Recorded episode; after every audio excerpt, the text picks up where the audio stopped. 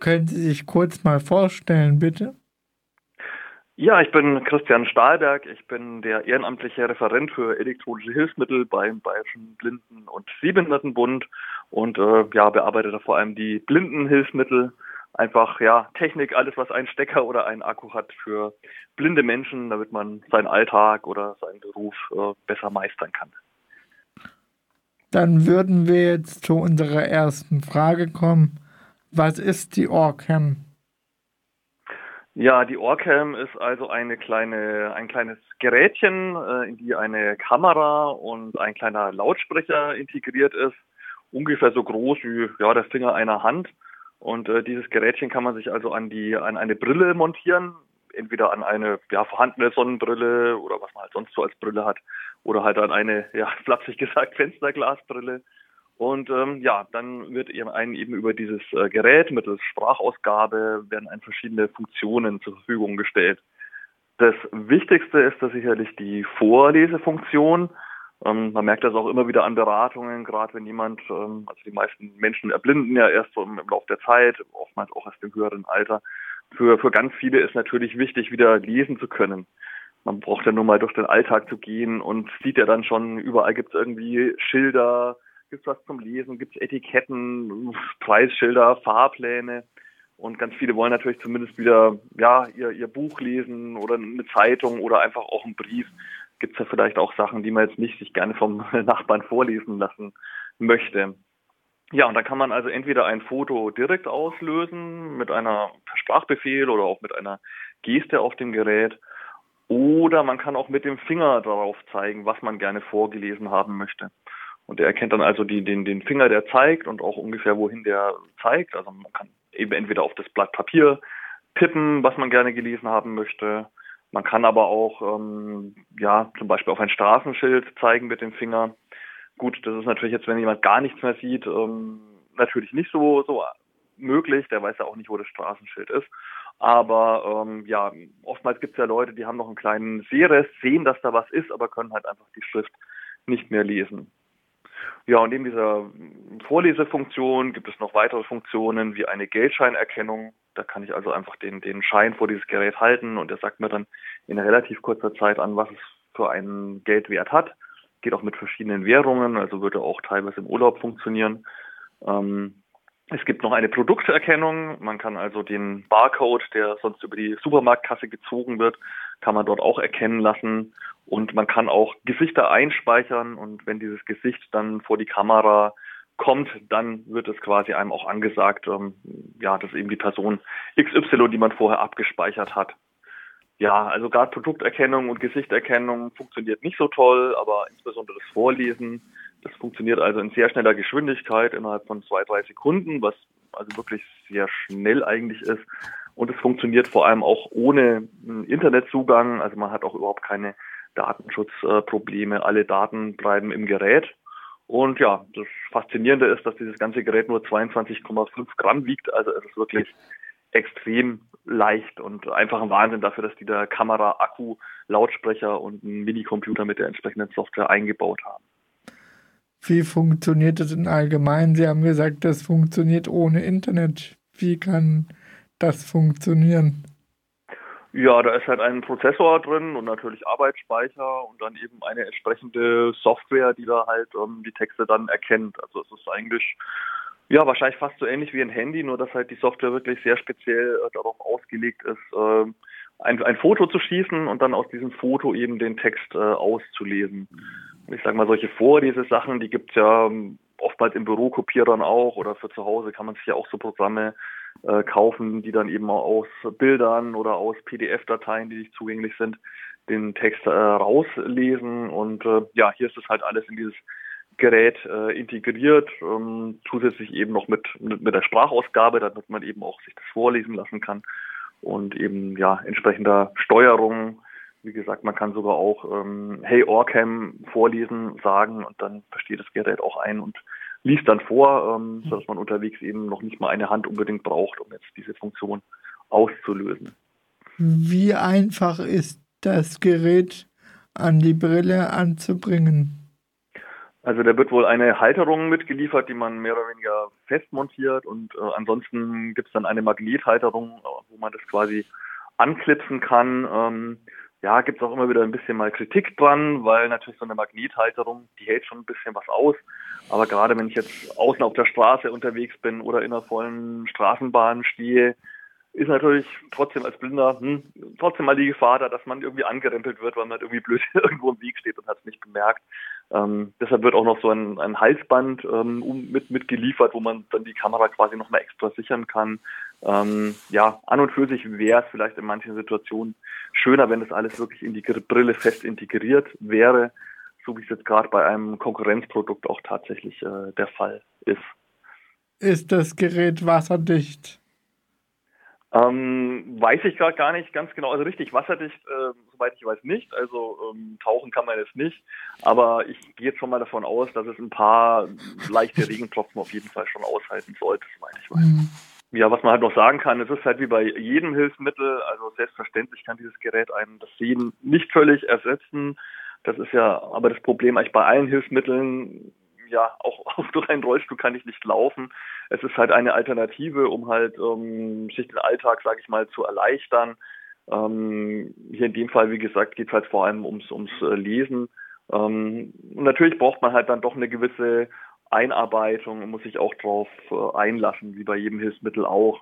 Man wird da nicht sofort ja, bestens klarkommen. Und natürlich gibt es auch technische Beschränkungen, wenn es die Vorlage irgendwie eine schlechte Qualität hat, die, die Schrift irgendwie sehr bunt ist in irgendwelchen Werbeprospekten, dann wird es natürlich auch schwierig. Ähm, manche vollblinde Menschen, die noch nie was gesehen haben, die haben manchmal auch Schwierigkeiten, die Vorlage passend vor der Kamera äh, zu halten, mhm. weil die so diese klassische Lesehaltung halt gar nicht kennen.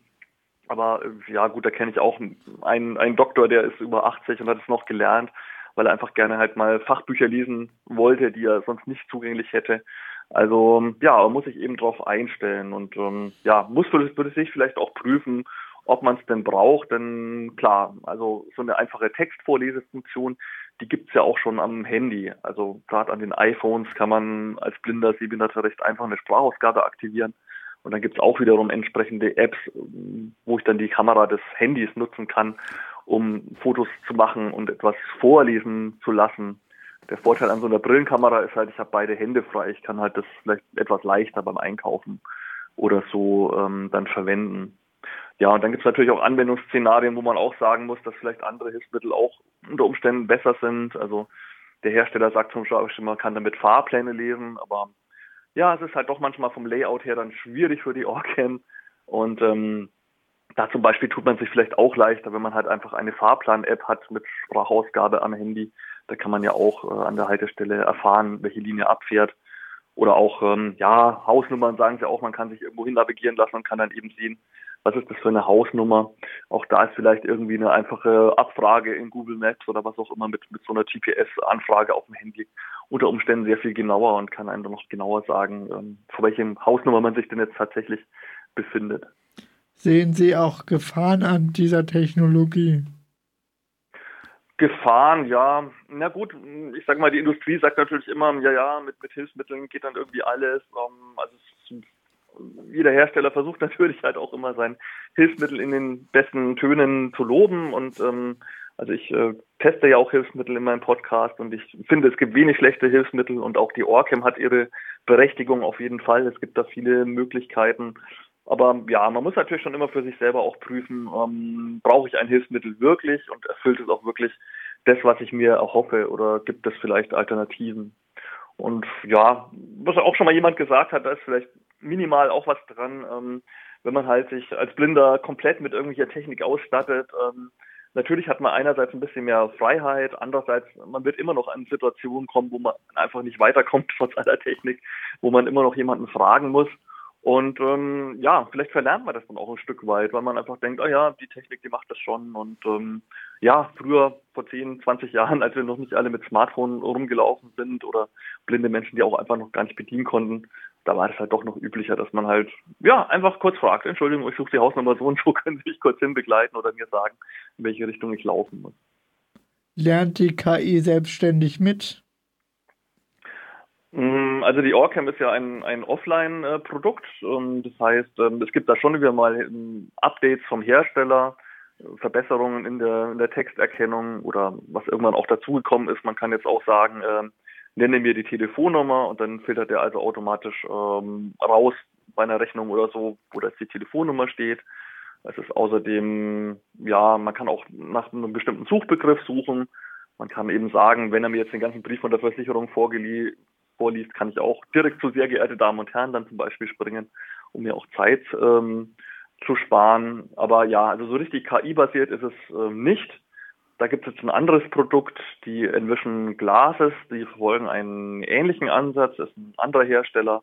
Ähm, da brauche ich allerdings dann tatsächlich halt für einige Funktionen zumindest eine Internetverbindung. Und ähm, ja, sie haben jetzt tatsächlich auch eine KI-Funktion integriert und habe das selber schon mal ähm, ja, testen dürfen. Und das ist dann tatsächlich so, da kann ich auch zum Beispiel die Speisekarte in einem Lokal einscannen und kann dann fragen, äh, nenne mir alle vegetarischen Gerichte oder ich kann eben auch sagen oder fragen, ähm, was kostet die Kartoffelsuppe? Und mhm. ja, dadurch, dass dieser Text also in irgendeine Cloud hochgeladen wird und KI-basiert analysiert wird, kann ich dann eben auch tatsächlich äh, die Antwort darauf äh, erstaunlich gut ähm, mir erfragen. Und ähm, die KI-Brille wird von den Krankenkassen bezahlt oder muss man die sich irgendwie zum Teil doch selber bezahlen? Ja, also sowohl die Orcam als auch jetzt diese Envision Glasses, die dann so ein bisschen KI-basierter, aber internetmäßig sind, ähm, sind beide, haben inzwischen beide eine Hilfsmittelnummer von der Krankenkasse und ähm, ja, sind inzwischen eigentlich schon ein relativ anerkanntes Hilfsmittel. Klar muss man im Einzelfall vielleicht schon mal noch begründen, warum es denn jetzt ausgerechnet dieses Hilfsmittel sein muss. Aber ähm, ja, eine Krankenkasse muss ja auch laut Urteilen und so weiter halt die, die Grundbedürfnisse, sage ich mal, erfüllen, die durch eine Behinderung nicht möglich sind. Und ähm, naja gut, vor 20, 30 Jahren waren wir doch noch nicht so weit. Da hat es immer geheißen, ja, ja, wenn Sie mit einer Frau zusammenleben oder mit einem Ehepartner, soll der doch vorlesen. Aber inzwischen ist Rechtsprechung auch so weit, dass man halt Lesen einfach als Grundbedürfnis sieht und ähm, das, was mich interessiert, interessiert ja vielleicht meinen Partner oder Partnerin nicht unbedingt. Ähm, und somit ist Lesen inzwischen schon so ein Grundbedürfnis, dass also um, solche Geräte, solche Vorlesegeräte, egal ob sie stationär sind oder eben so mobil wie jetzt Orcam und Invision, dass die schon in den meisten Fällen eigentlich bezahlt werden können von den Krankenkassen. Wie lange ist die Akkulaufzeit? Also bei der Orcam hängt es wohl ein bisschen von der Nutzung ab. Ähm, habe keine da, aber also es soll wohl schon nach, nach eineinhalb bis zwei Stunden ist der Akku dann wohl doch leer, weil ja gut, 22,5 Gramm. Hm, da ist natürlich nicht unbegrenzt ähm, viel Platz für einen Akku drin. Also der hat glaube ich so um die 300 Milliampere und ja gut, kommt wahrscheinlich auch darauf an, wie, wie oft ich ein Foto mache. Und wenn ich das in dunkler Umgebung mache, dann wird ja auch so ein LED-Blitz eingeschaltet. Der braucht dann wahrscheinlich auch wieder mehr Strom, als jetzt ohne Blitz passiert. Also ja, kann schon gut sein, dass die Kamera auch nach einer Stunde dann unter Umständen bei, bei starker Nutzung leer ist, würde ich jetzt mal so sagen. Wie lädt man die Orcam auf? Ja, also es ähm, gibt wohl ein Ladekabel, was man magnetisch ähm, andocken kann und ähm, ja, dann kann man das ganz normal über die Steckdose oder halt auch über einen USB-Stecker irgendwo an einem ja, USB-Gerät, was Strom liefert, auch aufladen. Das ist gut. Ja. Was würden Sie sich wünschen für die Zukunft von KI-gesteuerten Hilfsmitteln? Ja, also was ja immer noch so ein bisschen eine Leerstelle ist, sage ich mal, ist halt so diese ja, Hinderniserkennung. Also es gibt schon, klar, man ist als blinder Mensch mit einem Blindenstock unterwegs und spürt dann natürlich, was vor einem auf dem Boden für Hindernisse sind.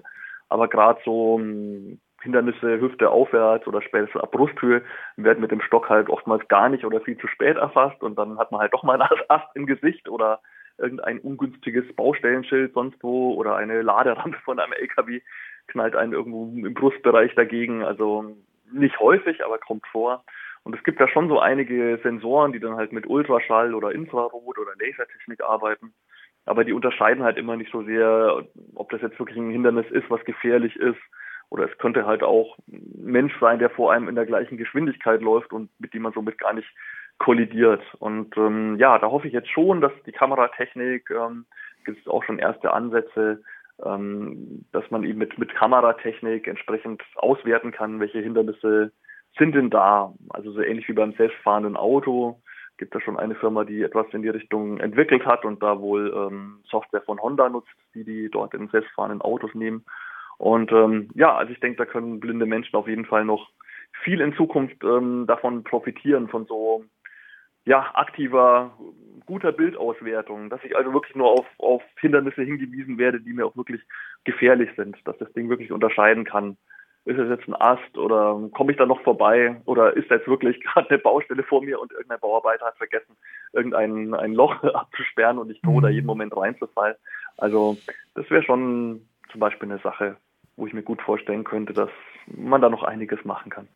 Aber wir würden jetzt noch nicht sagen, dass man auf einen blinden Hund oder blinden Stock verzichten soll und nur noch das benutzen soll als Hilfsmittel. Also das denke ich auf keinen Fall und ich denke, so weit sind wir auch in 20 Jahren noch nicht oder vielleicht auch nie, weil ja, es ist ja auch immer die Frage, wie weit macht man sich abhängig von so einer Technik. Es kann mal der Akku leer gehen, es kann mal irgendwie zu einer Fehlinterpretation kommen. Und ich sag mal, der Blindenstock, der wird jetzt ja irgendwann ums Jahr 2030 rum wohl 100 Jahre alt. Da ähm, wurde der in, in, Frankreich so das erste Mal systematisch wirklich ähm, vorgestellt. Und ähm, mit dem Blindenstock ist ja auch ein gewisses Training noch mit verbunden, dass man eben wirklich die weiß, wie halte ich den, wie kriege ich etwas mit von der Bodenbeschaffenheit, wie sichere ich mich damit wirklich gut ab. Und ähm, ja, es ist kein perfektes System, aber schon eine Sache, die auf eine sehr einfache Art und Weise einen sehr guten Grundschutz, sage ich mal, herstellt. Und ja, also ich glaube, ich würde es mich einfach auch nicht trauen, ohne Stock mich nur mit so einer Kamera oder sonst was Lösung irgendwo hin zu bewegen, weil ja, irgendwie, gut, vielleicht habe ich es nicht anders gelernt oder so, aber an und für sich, ähm, ja, bietet halt so ein Blindenstock schon eine gute Rückmeldung einfach. Mhm.